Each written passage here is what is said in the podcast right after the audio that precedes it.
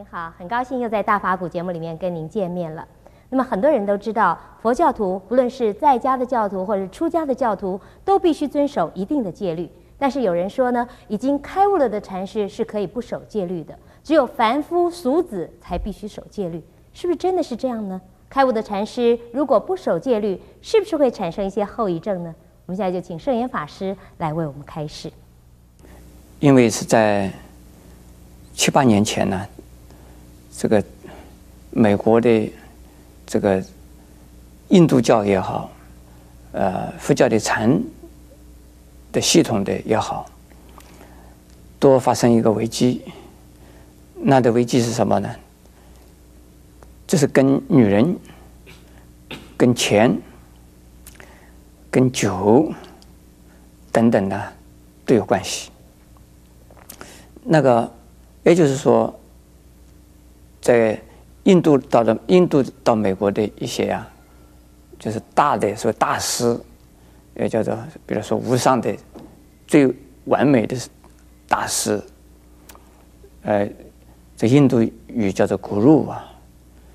那么在日本呢，系统的禅师，有的是日本籍的人，有的呢就是美国人，他们已经是禅师啊，他们这些人都有。相当大的号召力，都有很多的呀信徒，有很多的弟子。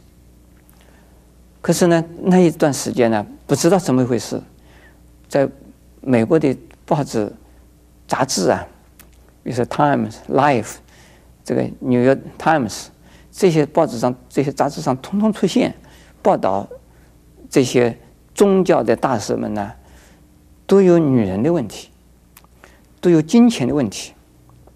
都有权势的问题，这些全部都是这些问题出现了。呃，因此呢，当时呢，在美国啊，有许多的人呢，本来是佛教徒，就变成不是佛教徒啊。到我禅中心来的，在我美国的我们东处禅师啊，一直到现在为止，还有几位啊，就是原来就是在其他系统里面的这个修行的呀，哎，就是修行人，他们。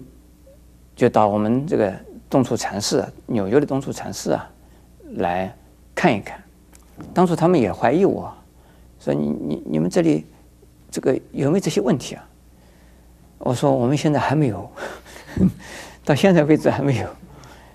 那将来会不会有有啊？我说这个将来的事情不保证的，但是呢，我相信呢不会有，因为我到现在为止没有嘛，那将来不会不会有的。那么这个是问题，就是说，一个禅师是不是啊？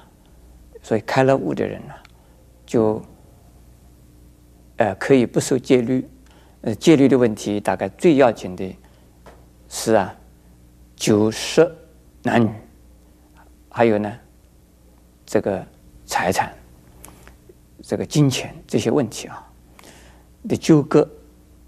那么只要碰上了这些东西呢，大概就是个麻烦事，因此在释迦牟尼佛的时候啊，这非常强烈的规定，不管是大乘的菩萨、小乘的呀，这个哎比丘、比丘尼，一定要遵守戒律；大乘的菩萨就在家菩萨也要有菩萨戒，在家的居士一定要有受啊五戒。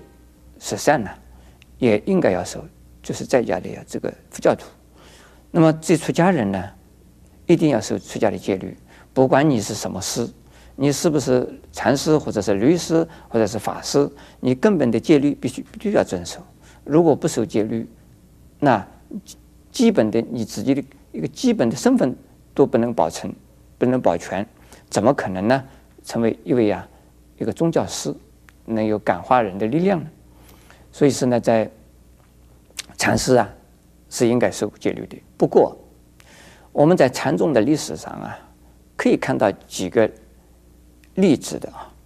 比如说，有一个叫南泉普愿禅师，照道理他应该是啊守杀戒的，不可以杀众生的。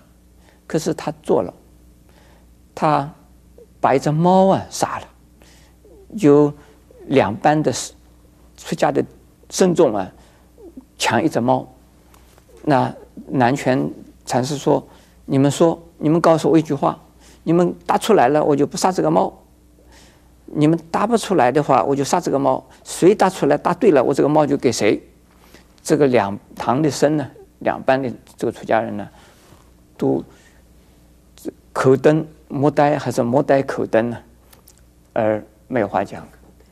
结果呢，就南拳呢就拿起他的戒刀啊，就把那一只猫就杀了。那么是不是这样子就变成说出家人就不要受戒了，所以禅师就不要受受杀戒了，受淫戒了？没有这回事。在一个大悟彻底的人，他们本身呢，自己心中啊不需要有持戒不持戒的观念，可是呢，他们一定是把持戒持得清净的，就好像是说，一个是懂得法律的人，法律非常清楚的人，他自己绝对不会犯戒，而不会犯法，他对法律也不会害怕，他觉得法律对他来讲 是没有用的东西，为什么？他根本不会犯法。那么法律对他有什么用？戒是一种一种一种规定，一种限制，他已经呢已经超越于戒了，也就是说，他不需要受到戒的一种约束，但是他不会犯戒，他根本无戒可犯，因为为什么？他不需要这些东西，他怎么可能犯戒呢？所以呢，呃，作为一个禅师也好，作为一个大彻大悟的人也好，作为一个得大自在、得大解脱的人也好。呃，他应该他的生活是很清净的，呃，应该啊，在社会上是受到人家尊敬的，呃，不会啊，这个酒啊、肉啊、女人呐、金钱呐、弄不清楚，啊、如果这弄不清楚的人，我说他自己是开悟的人，那实际上我用了又用了一个字，那个是误人子弟，自误误人。这是害人了，那么自己也害了自己，不要这样子做了。我们也不要相信他真的是开了悟了。如果真正的开悟的，呃，不会这样常常犯一次。如果是有一次，那可能这个是一个就是大人作恶，是出格的丈夫。如果常常来做出格的事，这很奇怪啊。目的是什么啊？